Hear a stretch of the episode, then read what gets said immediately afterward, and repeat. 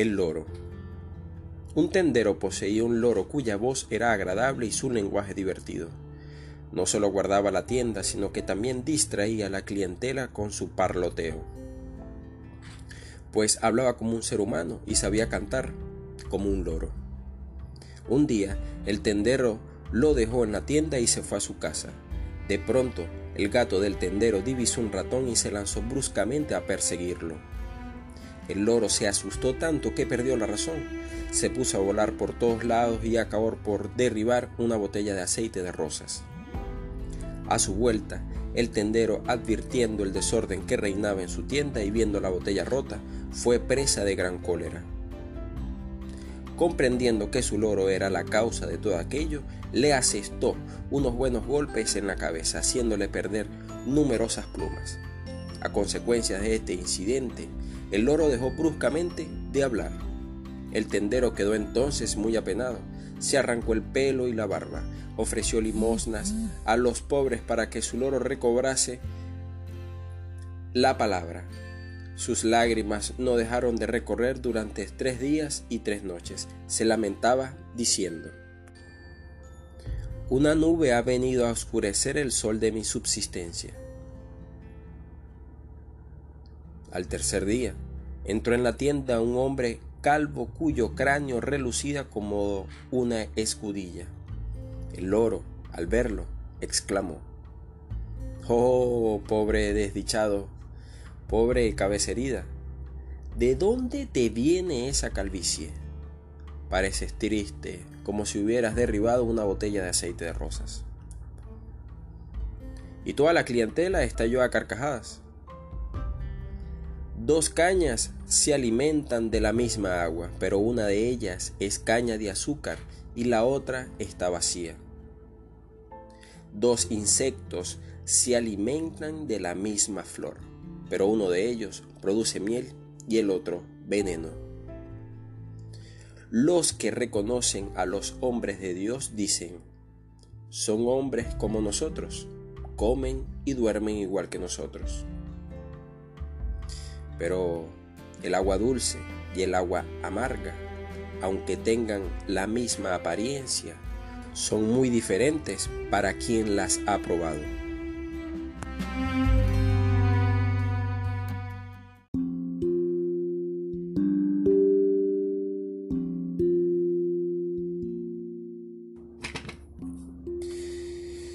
La hermosa sirvienta.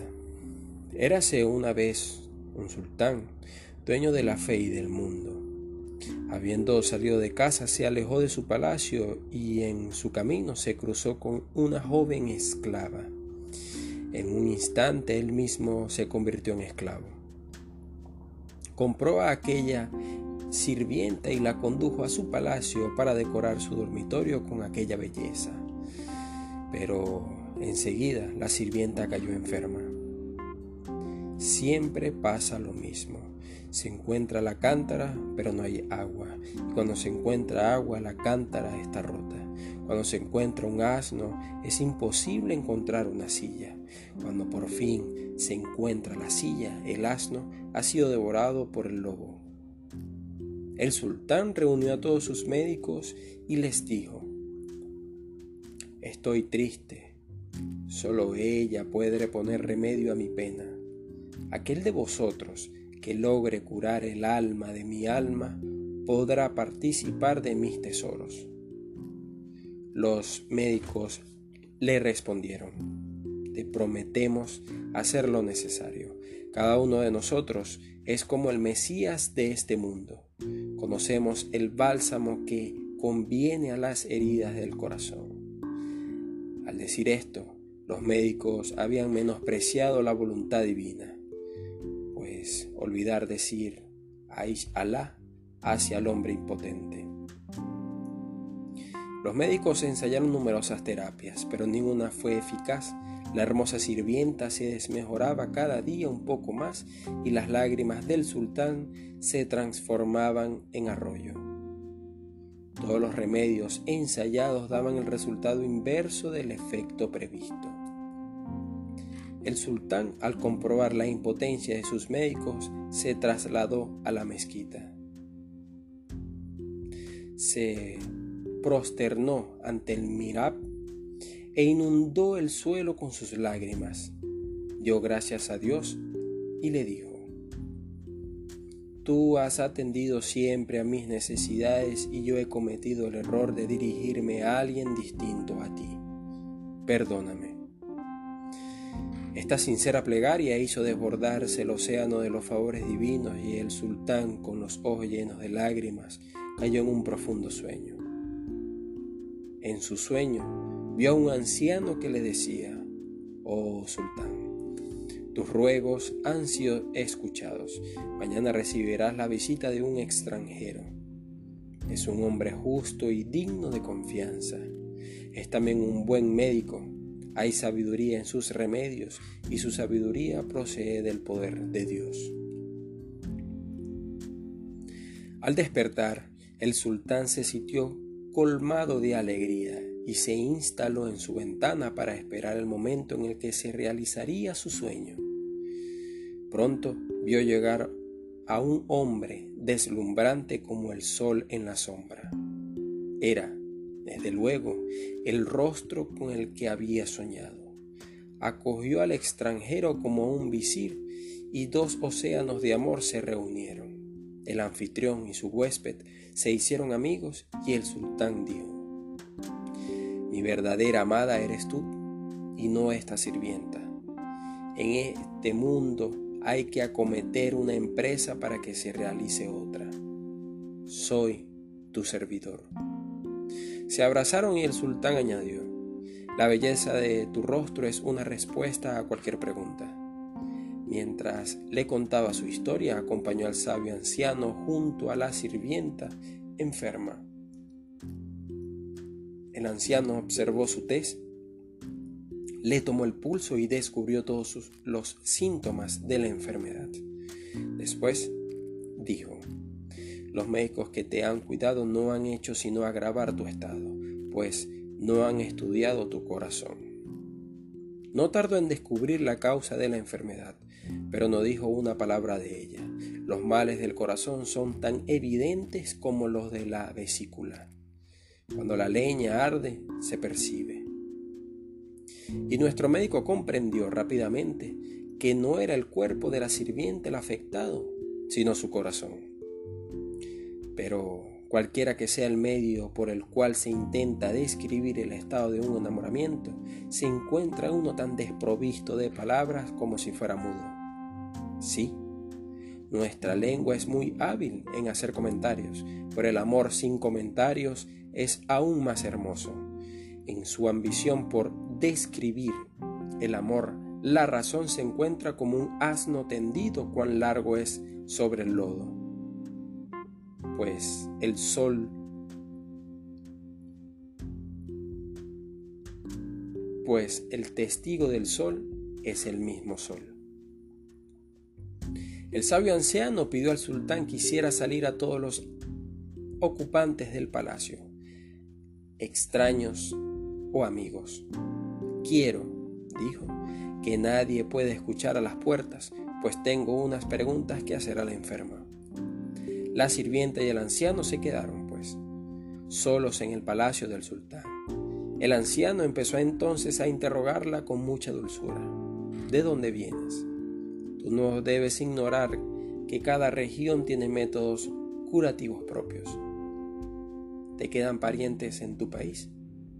Vecinos, gente a la que amas. Y mientras le hacía preguntas sobre su pasado, seguía tomándole el pulso. Si alguien se ha clavado una espina en el pie, lo apoya en su rodilla e intenta sacársela por todos los medios. Si una espina en el pie causa tanto sufrimiento, ¿qué decir de una espina en el corazón?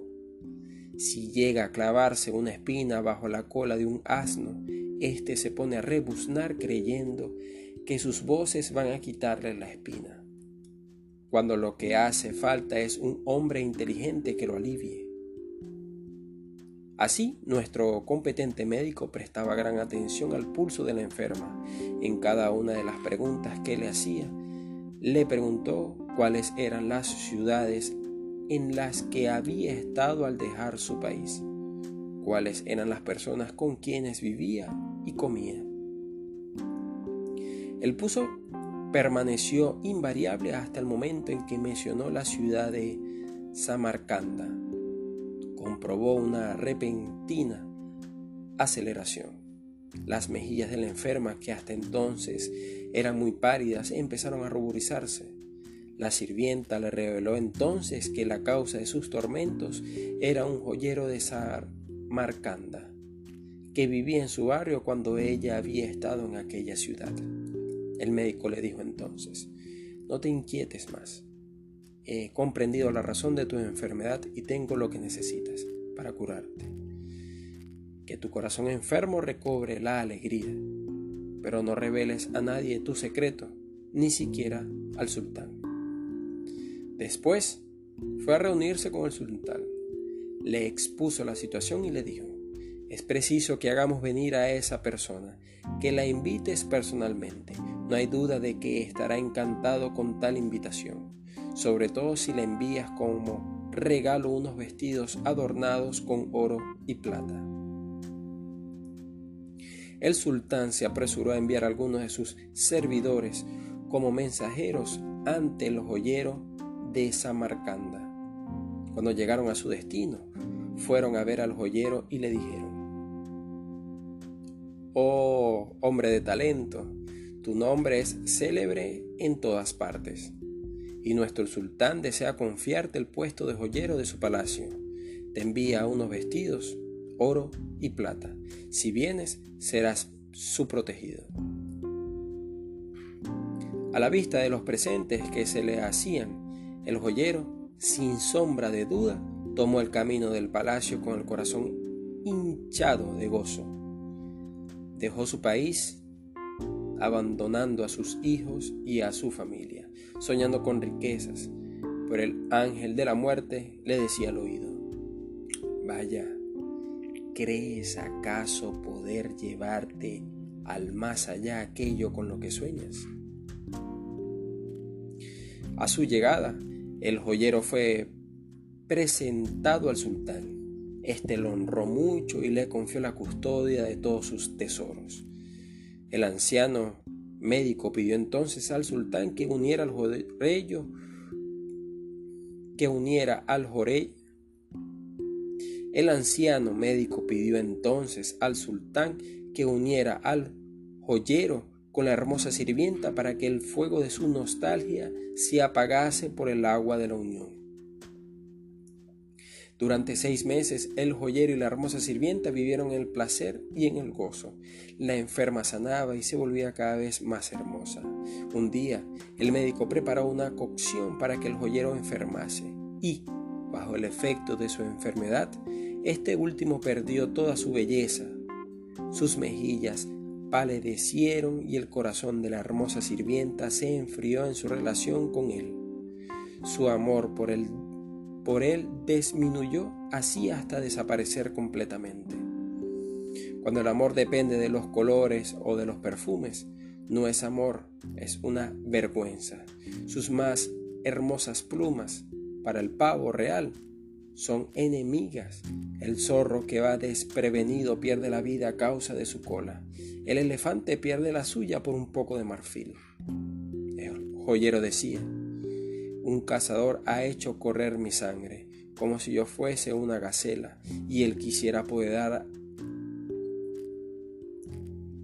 El joyero decía, un cazador ha hecho correr mi sangre, como si yo fuese una gacela, y él quisiera apoderarse de mi almizcle. Que el, que el que ha hecho eso, no creo que no Ahora, el joyero decía, un cazador ha hecho correr mi sangre, como si yo fuese una gacela y él quisiera apoderarse de mi almizcle. Que el que ha hecho eso no crea que no me vengaré. Rindió el alma y la sirvienta quedó libre de los tormentos del amor. Pero el amor a lo efímero no es amor.